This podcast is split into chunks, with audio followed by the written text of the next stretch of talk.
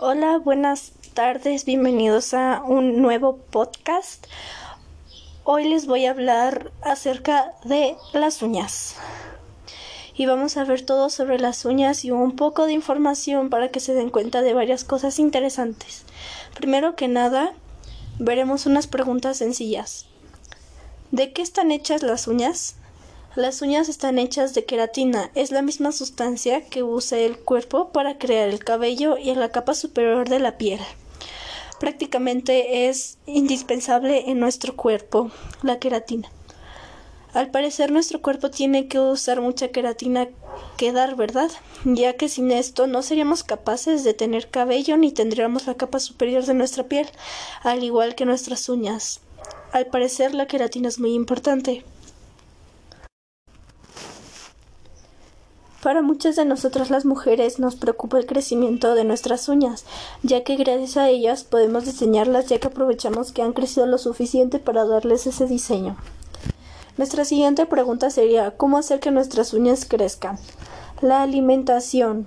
Una dieta equilibrada es básica para nuestra salud y también para la salud de nuestras uñas. También podríamos utilizar zumo de limón que las ayuda a fortalecer y también es muy opcional el aceite de coco. Es un remedio casero menos habitual, pero también bastante efectivo. Hidrata tanto la uña como la piel alrededor, facilitando que la uña crezca fuerte y muy saludable. Todos estos remedios nos ayudan a tener nuestras uñas perfectas. Sin embargo, tarda el proceso, pero será de gran efectividad.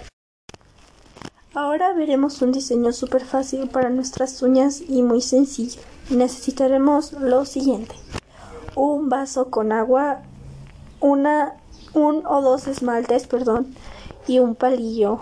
Acetona es por si acaso.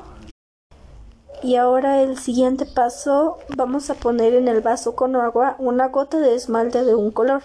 Al instante veremos que esparce haciendo un círculo.